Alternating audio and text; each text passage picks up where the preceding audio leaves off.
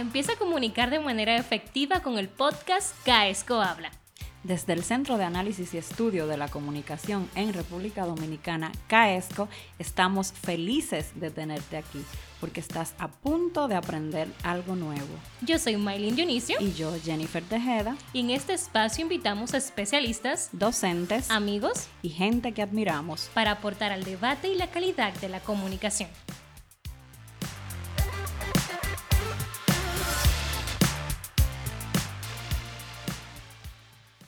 Hola amigos, bienvenidos a un episodio más de su podcast Caesco Habla. Mi nombre es Maylin Dionisio. Mi nombre es Jennifer Tejeda, bienvenidos a un nuevo episodio. Hoy tenemos a una invitada sumamente especial. Me entusiasma muchísimo esta entrevista porque es alguien que yo sigo en las redes hace mucho tiempo y que yo sé que todas las personas que trabajan en el sector público van a estar felices con, con el episodio de hoy porque tiene mucho que aportarnos, sobre todo a los del área de comunicaciones. Entonces, arrancamos, Miley. Pero antes de que tú des el intro de Mariel, quería dar una pequeña, como dar unos pequeños toquecitos de que vamos a traer el día de hoy. Y es que a nivel profesional, en muchas ocasiones hemos escuchado las siguientes frases. Escuchen bien. Nuestro activo más valioso son los recursos humanos somos socialmente responsables o por ejemplo somos responsables con el medio ambiente y por ahí siguen otras otras frases y vemos cómo los activos intangibles distinguen a una corporación de otra y en el día de hoy tenemos una persona que es especialista en esa área y que nos va a traer mucha información de valor. Así que desde el inicio les digo que tengan sus apuntes en mano porque vamos a aprender bastante. Háblanos un poquito de María Ledesma Jennifer. Tenemos a Mariel Ledesma el día de hoy. Ella es especialista en comunicación estratégica y comunicación pública, con amplia experiencia en dirección de comunicaciones y gestión de activos intangibles en las instituciones públicas. Es una joven que ha sabido manejar bastante bien los retos de la comunicación en el sector gubernamental, que todos sabemos que son bastantes es una joven que le gusta viajar. Ella se define como amante de las nuevas experiencias. Realmente Mariel es un ejemplo a seguir para los que queremos aprender y crecer en este tema de, la comunicación, eh, especialmente en el sector público. Bienvenida, Mariel, a un nuevo episodio de Caesco Habla. Gracias por wow.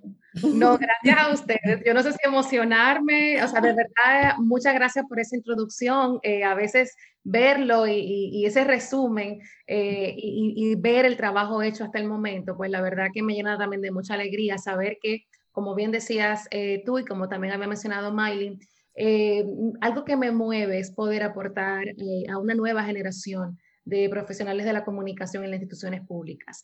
Eh, poder eh, salir de esa visión que reduce la comunicación a oficina de prensa a una visión estratégica donde el director de comunicación no es un relacionista público, no es solamente eh, una persona que se encarga del manejo de, los medios, sino que es un gestor de intangibles. Y la verdad que el tema me apasiona bastante porque ustedes saben que estamos eh, en, una, en un momento de mucha incertidumbre. Eh, si ustedes consultan el barómetro de confianza de Delman, que es un estudio que se hace todos los años que mide el nivel de confianza de la población en los diferentes eh, gobiernos, en las empresas, vamos a ver cómo venimos de una desconfianza en los organismos públicos eh, aunque ahora tenemos, eh, ya se ubica en un 53% eh, para enero 2021, estamos ya, ¿verdad?, comenzando dando pininos en la parte de confianza. Sin embargo, la población mundial reconoce que quienes están a cargo y los responsables de los cambios sociales son las empresas, son los CEOs. la gente no ve el gobierno, que realmente es quien tiene que velar por, la, por el bienestar social. Entonces, llama mucho la atención que precisamente siendo el Estado, eh, siendo las instituciones públicas los que están llamados a responder esas demandas sociales, no sean vistos como los que tienen que liderar los cambios en momentos de incertidumbre. Y yo creo que por eso toma mucha más relevancia el poder desde las instituciones públicas activar eh, la dimensión comunicativa de lo que son bienes intangibles. Y yo les decía a ustedes al inicio, trataré de ser lo menos técnico posible porque es que me encanta, me apasiona. Me formé en comunicación de instituciones públicas y es lo que he hecho eh, a lo largo de estos años, eh, siendo con apenas 26 años ya gerente en una institución pública y me tocó hacer el reto, ¿verdad? Doble, bracear para poder eh, colocar y sentar a la comunicación en, una, en la mesa donde se toman las decisiones. Y Mariel, ya que te vemos que estás como entrando en materia, para las personas que no tienen mucha idea de qué son los activos intangibles, especialmente en comunicación y dirigido en el sector público, si nos pudieran como hacia platanadito. Sí, realmente los activos intangibles lo vemos tanto en las empresas privadas eh, y la verdad es que en la comunicación en instituciones públicas podemos traer, ¿no? Podemos extrapolar diferentes conceptos que vienen de la comunicación corporativa, eh, porque obviamente son igual a, organizaciones y están eh, orbitando eh, en diferentes grupos de interés sobre lo que también orbitan las empresas privadas, aunque obviamente hay matices, hay particularidades de un tipo de organización a otra que hace diferente la gestión de la comunicación. Cuando hablamos de activos intangibles, nos referimos a ese bien no físico, ¿no? O sea, lo que no se puede tocar em, y que da acceso a, bienes tangibles. Eh, obviamente esto se activa, eh, por eso les hacía, les comentaba a ustedes chicas antes de iniciar, que eh, lo que abordo es la dimensión comunicativa de los bienes intangibles. Cuando hablamos de intangibles hablamos de legitimidad, por ejemplo. Hablamos de confianza, hablamos de compromiso, hablamos de responsabilidad social. Y hay muchísimos otros eh, bienes intangibles, eh, pero solo por mencionar unos cuantos puedo hablar eh, de esos. Y en ese primero que mencioné de legitimidad, toma mucha relevancia, porque señores, las instituciones públicas, ¿cuántas instituciones públicas no hemos visto que han desaparecido? Mm. Que al final la gente ni siquiera sabe para qué existen, porque no reconocen, porque no reconocen el rol que tienen ellas en la sociedad. Un tema de percepción, ¿verdad? Correcto.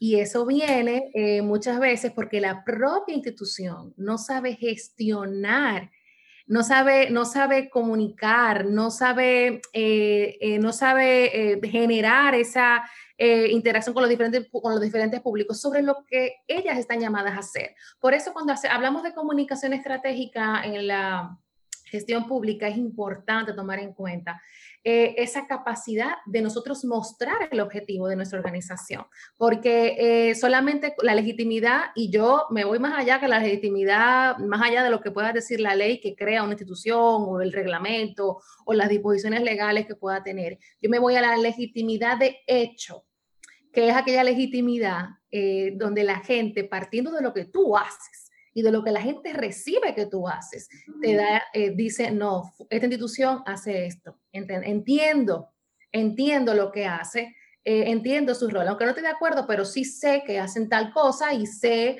que cumple, ¿no? Que, que esa institución es clave para tal cosa. Entonces yo creo que uno, un reto que tenemos es poder mostrar, tener esa capacidad de poder mostrarnos y de poder mostrar el, el objetivo y para, el para qué de la existencia de esa institución pública. Mariel, eh, en los activos intangibles entra la comunicación interna, ¿verdad que sí? En los activos intangibles tenemos la comunicación interna eh, que permea diferentes activos intangibles. Por ejemplo, la confianza tú la puedes generar hacia adentro eh, de cara a tus colaboradores, porque recuerden algo, el colaborador es un stakeholder, es estratégico. El número uno. Correcto. Y con cada público estratégico, Incluso se habla de capital relacional, de cómo tú puedes, a través de la construcción de vínculo con los diferentes stakeholders, cómo puedes agregar valor y cómo puedes trabajar, gestionar la reputación de la organización. Entonces, partiendo de eso, ¿cómo tú logras que tus colaboradores en una institución pública se conviertan en multiplicadores del mensaje? ¿Cómo lograr que se identifiquen con los intangibles? Porque muchas veces el trabajo que se hace, digamos, en comunicación interna, Em, muchas veces tal vez no es tan valorado por el colaborador o no es tan visto al ser intangible. ¿Cómo yo logro que mi colaborador se convierta en eso que yo quiero, que, que sea mi, mi, público objetivo y que multiplica el mensaje que yo quiero llevar. Wow, Jennifer, esa pregunta me, eso puede dar una tesis. Pero, ¿sabes qué pasa? Mira, yo creo que lo primero es que se plantee o que se establezca una estrategia de comunicación, una estrategia de comunicación institucional, institucional, eh, donde tú puedas plantear cuál es tu enfoque macro para trabajar a nivel de comunicación y también eh, donde tú puedas eh, establecer lo que vas a hacer de acuerdo a los diferentes públicos que quieras tocar o que, o que tengas que tocar. Entonces, yo creo que eh, cuando hablamos de los intangibles en la organización, entiendo que no hay una, mm, no, no, digo, bueno, no, este lo va a trabajar de cara al colaborador o de cara al, hasta el público. Yo creo que los intangibles son transversales. Eh, yo creo que así como quiero generar confianza en mi público externo, eh, tengo que generar confianza en mi público interno. Entonces, cuando yo, hay tres pilares que que de cara afuera o que pueden gestionar también la reputación de, la, de, una institución pública, que es el ser competente, el ser coherente, eh, perdón, el ser eh, íntegro y ético, y yo agrego un tercero que es ser coherente. Yo no puedo venderme afuera como una institución, por ejemplo, eh, socialmente responsable, cuando yo no tengo ningún programa de responsabilidad social para mi gente. Por ejemplo, en una experiencia que tuve, me tocó en el caso de Senasa, donde fui directora, gerente de comunicación, me tocó crear la política de responsabilidad social de la organización. Y yo trabajé la política en dos dimensiones. La dimensión externa, con una serie de, programas y de ejes de acción, y eh, una dimensión interna, porque yo no puedo eh, simplemente utilizar a mis colaboradores como un vehículo para yo quedar bien afuera. Yo tengo que ser coherente y yo tengo que decir, ok, yo tengo eh, mis colaboradores y el último programa que dejé instalado, porque uno de los, de los programas que teníamos a nivel interno, eh, en la dimensión interna de la responsabilidad social, era lograr ¿no? una vida saludable para nuestros colaboradores. Y recuerdo que lo, que lo último que dejé montado fue un programa para hacer que colaboradores en sobrepeso llegaran ¿no? a, su peso ideal con acompañamiento eh, de diferentes especialistas, con un coach fitness y al final ¿Cómo es el colaborador? El colaborador dice, yo soy importante para mi organización. Les importa que yo esté bien.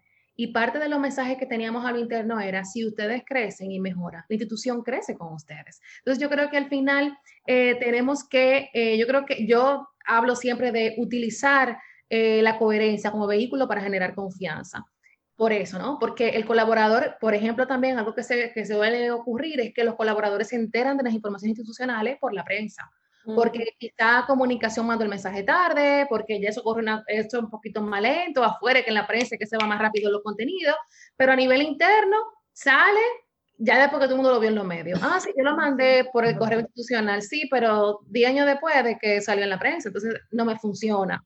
Eh, entonces, hay una serie de cositas, de detalles, de elementos que se tienen que trabajar para poder y además también, señoras, hay que ver algo. La comunicación interna es mucho más que mandar un correo electrónico, por favor. Eh, otro otro de, los, de las cosas que, buenas prácticas que puedo compartir con ustedes y con todos los que eh, este, nos están escuchando en Caesco Habla, es, por ejemplo, yo siempre parto de, eh, así como mido los indicadores externos a nivel de gestión de comunicación, mido también interno. Y lo primero que hago cada vez que me toca asumir una experiencia o asesorar a algún DIRCOM es crear mi línea basal. Para eso, para eso creo una encuesta interna para conocer en qué estatus está la comunicación interna y a partir de ahí diseño mi plan de comunicación interna, establezco unos indicadores y eh, mido. Eh, mido anual, porque obviamente hay que dar como espacio poder desarrollar todo, pero mido anual para ver cómo se han movido, si se han movido, los diferentes indicadores de gestión, de cómo va mi comunicación interna y cómo la gente se siente en la organización. Obviamente eso es un trabajo que lo tiene que hacer comunicación eh, junto con recursos humanos, eh, pero incluso eh, cuando a la hora de tú gestionar un cambio en la institución, hay lo que se llama, o sea, está la comunicación para el cambio. Tú tienes que saber si el cambio que se va a ejecutar en la organización a qué público interno va a afectar más, va a ser un cambio no rutinario, por lo tanto tú vas a necesitar quizá un mayor eh, una mayor intensidad en las acciones de comunicación, como establecer, por ejemplo, una válvula de escape. Bueno, si esta gente se le va a cambiar la plataforma eh, con la que operan tanto tiempo, pues entonces vamos a crear espacios para que ellos se desahoguen. Cuéntenme cómo va, cuéntenme qué sido cuándo. Porque cuando tú haces un cambio, eh, tú vives todas las etapas de un duelo. Eh, por lo tanto, y son detalles que realmente en la práctica son muy, son, o sea, no son tomados en cuenta. Simplemente la plataforma cambió, ajustense, guste la que te guste y adiós. O sea, entonces yo creo que hay mucho que hacer a nivel de comunicación interna sobre todo en las instituciones públicas en este país, ¿verdad? Me imagino que hay muchísimos detalles que aún no se están tomando en cuenta o que ni siquiera se están contemplando, o sea, ni, se ha pensado. Y, cuesta a veces encontrar una institución que tenga visible en la estructura del área comunicación interna. Hay unas cuantas que sí la tienen, unas están mucho más desarrolladas que otras, pero todavía cuesta trabajo encontrar visible en la estructura de comunicación, de la dirección de comunicación, un área de comunicación interna algo que es fundamental. Hay un punto que mencionaba Mariel, que es la parte de medir. ¿Cómo medir los intangibles? Que se dice, o sea, que hacer no te toca, tú no lo ves, es algo más de percepción que es muy difícil. Si eso es tan difícil a nivel interno, imagínese un colaborador que está en una organización, un directivo, por ejemplo, y para mantener la coherencia, ¿cómo sería a lo externo. ¿Cómo entonces los medios asumen eh, este valor que yo estoy comunicando? ¿Cómo lo reciben? ¿Y cómo yo puedo hacer entonces que mi intangible sea interesante de forma noticiosa para un medio? ¿Cómo se hace eso, María? Mira, eh, a ver, vamos a matizar un poco.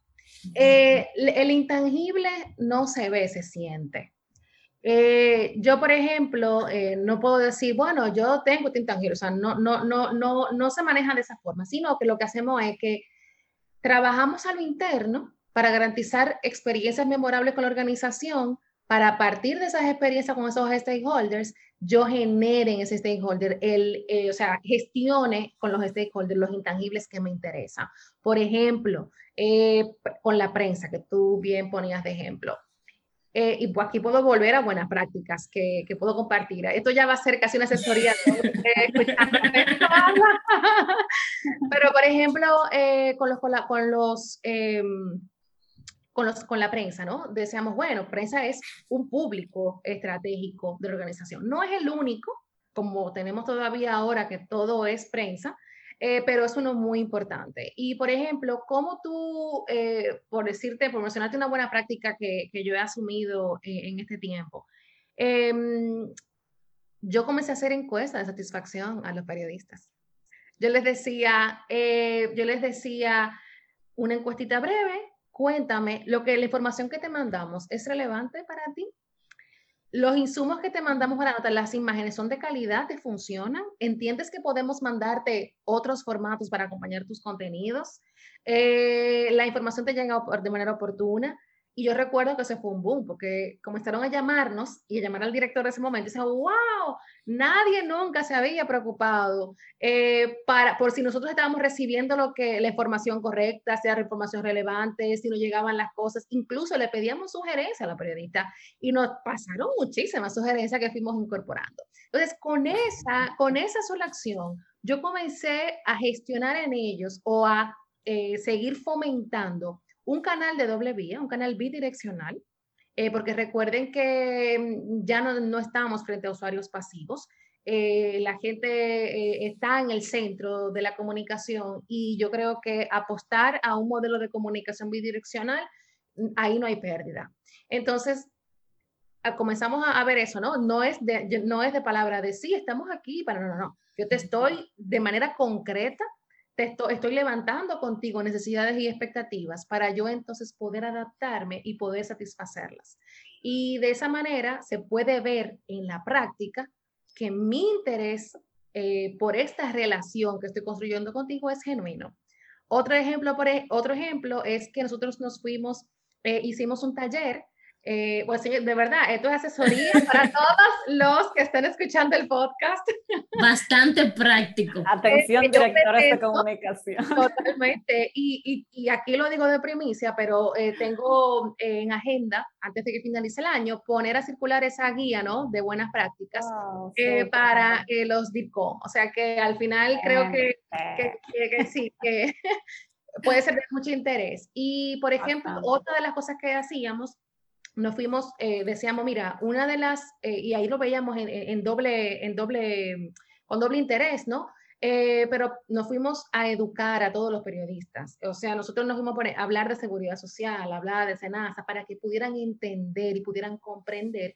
Y de esta manera nos alineábamos a un, al eje 2 de la política de responsabilidad social que me tocó crear y diseñar, que era de educación porque el objetivo era que podamos, em, que, pudiéramos trabajar para eliminar la asimetría de información entre los actores, entre el afiliado versus el prestador, entre el prestador versus la ARS, entre los medios versus la ARS, o sea, cómo yo puedo combatir, cómo puedo eliminar o puedo disminuir asimetrías de información para que todos eh, puedan manejar de manera transparente y de manera eh, fácil lo que hace la organización, por qué lo hace. Y de esa manera también los mismos stakeholders pueden tener una mejor interacción con la institución partiendo de un conocimiento que ya les permite eh, eh, poder hasta dirigir mejor eh, su mensaje hacia la institución. O sea que al final yo creo que el intangible yo no lo vendo como tal. Tiene que partir de un interés genuino de la institución de, de hacer las cosas bien. Yo por eso siempre digo que la mejor forma de, de gestionar la reputación de una institución es haciendo las cosas bien. Entonces, al final no lo vendo como tal, sino que el, stakeholder lo vive, lo vive y eso lo ato al tema reputacional porque la reputación es precisamente eso, es estar alineado al comportamiento corporativo. Eh, la, a diferencia de la imagen, que tú la puedes trabajar con una buena nota de prensa, con una buena publicidad, pero a la hora de que la gente interactúe con los servicios, pues se te van a afianzar o se te van a caer esas percepciones. Pero como decía Jennifer ahorita, esto eh, a nivel de comunicación para las instituciones públicas, eh, la comunicación ayuda y permite gestionar la percepción de cara a los diferentes públicos estratégicos, pero como yo siempre digo y soy muy enfática, eh, esto tiene que tener un soporte en la realidad. Con ese punto que tú mencionabas de la realidad, que me parece muy interesante, y algo que mencionabas anteriormente de la coherencia, que resulta que en muchas ocasiones organizaciones hay un tema en tendencia hay un valor en tendencia y yo me quiero subir a la ola y bueno, si ahora se está hablando de que todos estamos a favor del medio ambiente, mi, en mis valores no está medio ambiente, pero yo me sumo a la ola.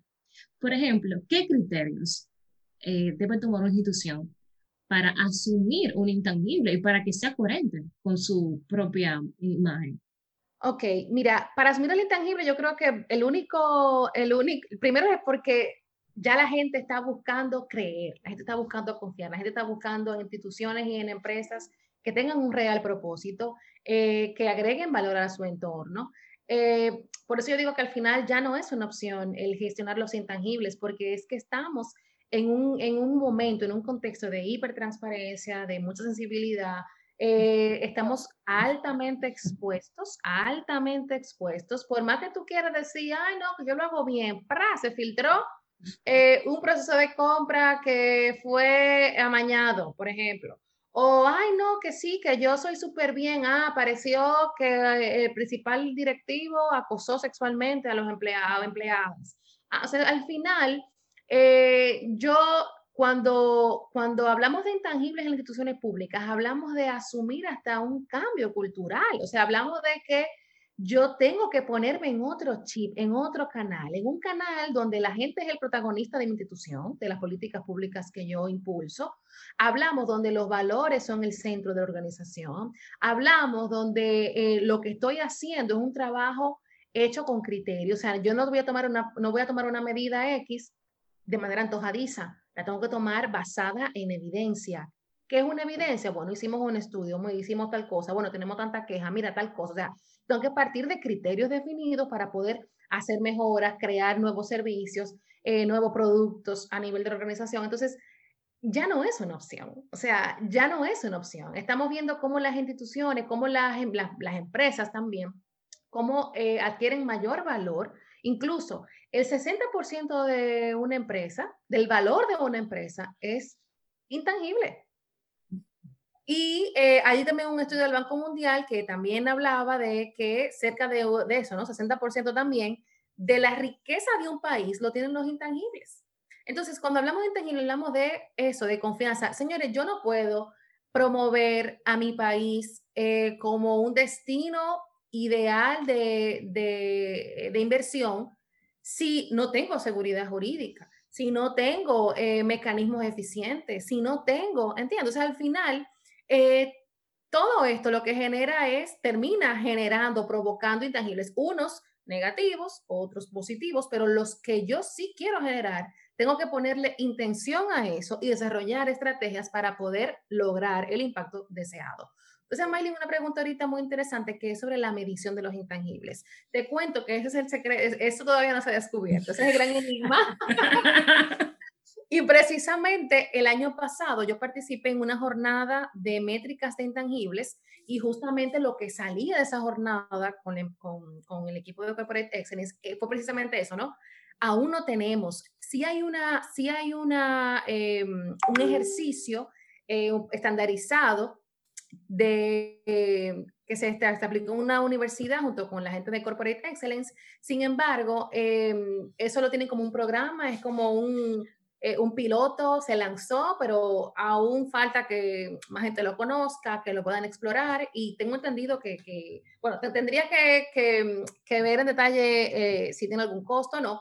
Sin embargo, eh, es algo que está muy incipiente. Las empresas lo que hacen es que buscan otros indicadores para un poco medir eh, cómo están los niveles de confianza a través de, una batería de preguntas que puedan inferir o que puedan llevar a, ese resultado. Pero como tal, indicadores para intangibles, todavía que ha quedado, o sea, no está, no hay nada, no hay un librito para eso todavía.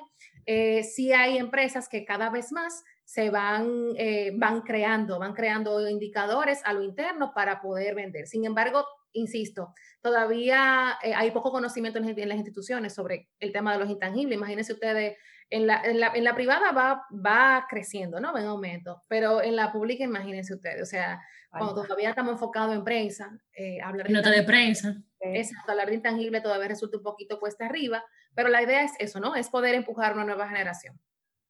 Mariel, tú sabes que, bueno, ya hemos visto que los intangibles son un mundo, podríamos pasarnos mucho tiempo hablando de este tema y me surgen como muchas inquietudes también ahora mismo, pero como tenemos el tiempo ya eh, corto, no puedo dejarte ir sin preguntarte, o sea, tú siendo tan joven, que has asumido el reto, has asumido la responsabilidad de guiar un departamento de comunicaciones en una institución pública. En varias en varias instituciones públicas, exacto. ¿Cuál ha sido tu mayor reto? O sea, son dos preguntas. Tu mayor reto y qué tú les recomiendas a, a, los que estamos en ese proceso de crecimiento y que trabajamos en instituciones públicas eh, para, o sea, ¿qué podríamos, qué tú nos recomiendas para llegar a ese nivel al que tú has llegado siendo tan joven? Buenísimo. Y tendría también muchísimas cosas que decir. Eh, mira, yo creo que uno de los primeros retos que enfrenté es poder eh, dimensionar el real valor que tiene la comunicación. Eh, yo creo que uno de los temas que a mí me ayudó mucho fue la gestión de riesgos a nivel reputacional. Nosotros, yo comencé, porque yo también comento mucho en mis posts, sí, queremos que el, el director de MAE pase a comunicación, pero comunicación, ¿cómo se está ganando ese espacio? Y por eso, al asumir una visión estratégica, Em, si eres periodista, hoy te motivo a que deje el salto profesional eh, con otras formaciones complementarias para ir asumiendo un enfoque eh, estratégico. Recordemos que la parte em, de prensa es el nivel, o sea, la prensa es táctica. Em, y eh, ya cuando hablamos de, el director de prensa es táctico, ¿no? El, el, el de prensa es táctico, esa función, pero el director, el DIRCOM, es estratégico. Entonces, lo que yo le primero, eh, que asumamos un enfoque estratégico de la comunicación, que no nos quedemos en notas de prensa, que dejemos de reducir la comunicación a notas de prensa y que cuando, y que ustedes puedan ser lo suficientemente proactivos para comenzar a proponer en espacios directivos qué pueden hacer, qué pueden sumar, eh, a crear. Em, yo también comentaba en un post recientemente que al inicio yo no, o sea, yo hacía muchísimas cosas, pero yo no, mm, eh, no presentaba lo que hacía comunicación, sino que uno va a las reuniones eh, a escuchar los demás informes, pero el de comunicación nunca, nunca estaba, ¿no? Cuando me di cuenta de esto, dije, no, no, no, esto tiene que parar y comencé a hacer presentaciones sobre el estatus de los temas de comunicación, los indicadores, cada, cada proyecto nuevo, campaña nueva, la exponía, porque es parte de tú también venderte como un directivo. O sea, así como hay un informe financiero, debe haber un informe de comunicación, porque a todo esto, señores, ya bien lo dijo Jennifer ahorita, esto es de percepción. Y comunicación, si se mantiene en un enfoque totalmente reactivo, no, van, no va a ser ni una ni dos las exposiciones negativas que puede tener la institución, exposiciones negativas que terminan desgastando la imagen de la institución y no solamente la imagen de la institución, sino también del funcionario. Y eso afecta al colaborador interno porque no hay sentido de pertenencia, porque esa institución está siempre en un escándalo. Y eso afecta entonces a que se relaciona con la institución porque no quiere vincularse a la institución con una mala imagen. Entonces, al final es toda una cadena toda una cadena que bien podemos ayudar desde comunicación eh, con planes, estrategias. Yo particularmente soy de planes de comunicación, o sea, yo no trabajo de manera dispersa. Eh, a mí me dicen, María, que comunicar. Ok, vamos a ver, ¿qué tú quieres comunicar? Y yo levanto las expectativas de mi cliente interno, porque yo lo veo, yo lo veo así. Ok, tengo la replanificación, cuéntame, ¿qué tú quieres hacer? Y comunicación es una instancia asesora y es una instancia transversal creen, agreguen valor a todos los públicos internos. En comunicación tenemos que potenciar lo que está haciendo la institución. Tenemos que amplificar ese mensaje de la forma más estratégica posible y tocando los stakeholders.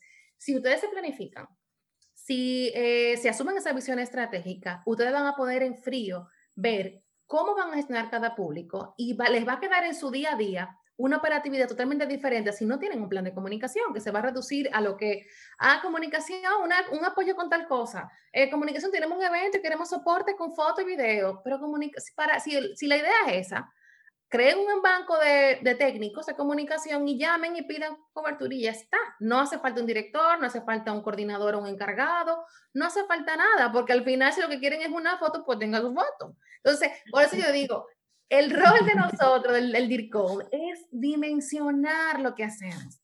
Hacemos algo muy poderoso que beneficia eh, no solamente a la institución, sino también al ciudadano que tiene más información y al país, porque también si tenemos instituciones más eficientes, con buena imagen, una imagen saludable, pues también así mismo se refleja en nuestra marca país que también eso influye en la marca país. Oye, ¿cuántas cosas hemos aprendido con Mariel? Yo tengo aquí anotado muchísimos apuntes, pero me quedó algo muy importante que dijo Mariel de que eh, un, en un DIRCON no es simplemente enviar una nota de prensa, que quiero que lo pongan en negrita, en mayúscula y así sombreado, por favor. ahora, el plan de comunicación. Ah, y eso me consta, esa parte de que dice Mariel, eh, personas que conozco que han trabajado directamente con Mariel, que destacan de ella la organización. Todo es planificado. No es que vamos a mandar una nota de prensa y que te lo vas a ocurrir hoy que se manda, no, todo un plan. Así es, ¿no? Te absorbe el día a día si no hay un plan. Y no, te, te, te, te, quedes en la operatividad totalmente. Porque lo que más van a venir son situaciones. Pero cuando tú no tienes el camino claro, es muy fácil perder la perspectiva. Por eso yo apuesto a primero tener un plan de comunicación. Ese plan de comunicación con sus indicadores. Y luego que yo tenga ese plan de comunicación armado, yo lo bajo a lo que en, las instituciones públicas conocemos como Plan Operativo Anual, el POA. es el cuco. Yo creo que hay que ser no, del POA. Pero, em, eh, y luego lo bajo al POA, porque en el POA todo el equipo puede verse, ¿no? Puede ver la responsabilidad que tiene y a ese POA vamos a monitorearlo trimestralmente a ver cómo van los indicadores para saber dónde afinar, para saber qué mejorar o qué está funcionando. Y eso será un insumo para pasarlo al equipo directivo y seguir vendiendo el rol tan importante que tiene la comunicación en la institución. Tú decías, Maylin, el que no quedemos, el, el no mandar solamente nota de prensa. Yo le llamo a eso, no seamos tramitadores de servicios. ¿Ok? No sé, la dirección de comunicación no tramita servicios. ¿Ok? Es una instancia asesora que agrega valor. Genial, me encantó eso. Un área asesora que agrega valor. Excelente. Y si usted está en una institución pública y que la gente no sabe qué es lo que hacen y para qué sirve, dele repeat a este, a este episodio. Sí. Y tú sabes que tú me mencionabas ahorita de, de los de los eh, de los retos y la verdad es que hay tanto aquí en República Dominicana, porque les digo algo, converso con amigas y amigos, con colegas en otros países de América Latina y adivinen qué, también sufren estos problemas. No es algo exclusivo de nuestro país. Aquí obviamente podemos estar, podemos tener quizá mucho más retos, eh, porque falta todavía mucho, pero em, en otros países hay elementos, hay problemas prácticos de la comunicación que se repiten, como por ejemplo esta de la infravaloración. Comunicación viene a apagar fuego, ¿verdad? Pero igual, el, el, que está como, el que está dirigiendo la comunicación, pues también tiene que tener la visión estratégica para decir, no, no, no, o sea, mis pautas claras. Tengo políticas de comunicación interna, de comunicación externa, de comunicación digital, tengo un programa de responsabilidad social con su política, tengo eh, el levantamiento de los riesgos reputacionales. Por ejemplo, yo en el caso de Senasa sí levanté eh, los riesgos reputacionales y cada riesgo con su plan de mitigación. Eh, y ya luego en una, en una conferencia así ya más amplia, puedo compartir ahí cuál fue la experiencia de la gestión de riesgos. Yo trabajo en, en todo lo que hago, siempre veo los riesgos eh, para poder mitigarlos y evitar una situación negativa en el futuro. Pero la infravaloración, la el poco margen para el error es uno. O sea, una, imagínense ustedes eh, redes sociales con, eh, con faltas ortográficas, con una información incorrecta, un discurso de un ministro o director con, con temas sensibles maltratados. O sea, la verdad que hay muy poco margen para el error. También tenemos la sobrecarga de, o sea, hay mucho estrés hay también muy, poca, muy poco tiempo para el análisis de la información. O sea, esto es, la dinámica pública es bastante movida. Eh, por eso yo digo, mira, la única forma de yo bajarle el estrés es planificarme. Si yo sé lo que voy, a, lo que voy, yo puedo ir lidiando en el camino con las cosas, pero ya tengo mi camino hecho. Entonces, al final, eh, y también tenemos eh, el tema, ¿no? De esa visión cortoplacista, eh, lo que hoy, mi semana, mi mes, y no mi marco general, que lo tengo también cuando hago un plan de comunicación. Entonces, eh, yo creo que eso y también la no gestión de riesgos, eh, que viene también con la ausencia de planificación, son de los retos más importantes que tenemos en, en las instituciones públicas. Y ahora con la pandemia, pues la verdad que se suma el teletrabajo, nuevas modalidades de trabajo en la administración pública, digitalizamos los procesos hacia afuera y servicios, pero a lo interno seguimos con la misma burocracia. Entonces, hay muchos retos que la verdad se viven, pero que en mi experiencia he podido sortear con una serie, con mucha proactividad eh, y con ese enfoque estratégico que, que les mencionaba. Muchísimas gracias, Mariel. Yo me quedo de tantas frases y experiencias que conocí contigo en el día de hoy. La parte que decías que el DIPCOM dimensiona lo que hace una institución pública o una empresa.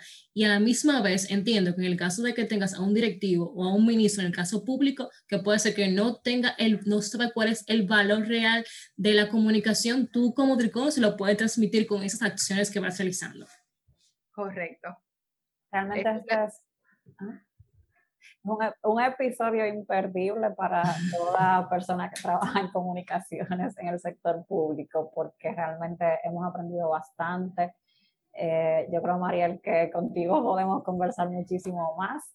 Sin embargo, quiero invitar a, a, nuestros oyentes que te sigan en las redes sociales porque tu contenido es bastante enriquecedor. Yo soy testigo de eso, te sigo hace mucho tiempo y me encanta tu contenido. Y que seas tú misma que des tus usuarios a, nuestros oyentes para que te sigan en las redes. Ah, sí, claro que sí. Bueno, estoy en, en LinkedIn y también en Twitter como eh, LM Mariel. Eh, y en Instagram estoy como LM, rayita debajo, Mariel. Ahí trato de colocar eh, algunas, algunos insumos, informaciones, reflexiones. Eh, también en mi página www.mariel-ledesma.com Ahí coloco algunos eh, artículos, eh, algunas reflexiones que me parecen, eh, ¿verdad?, interesantes abordar en este contexto donde todavía tenemos ese espacio, ¿no?, a nivel de instituciones públicas en cuanto a comunicación para seguir creciendo. Pues muchísimas gracias, Mariel. Muchísimas gracias a todas las personas que nos escuchan cada semana en el podcast de Caesco Habla. Mi nombre es Maylin Dionisio. Mi nombre es Jennifer Tejeda. Gracias por escucharnos nuevamente. Hasta el próximo episodio.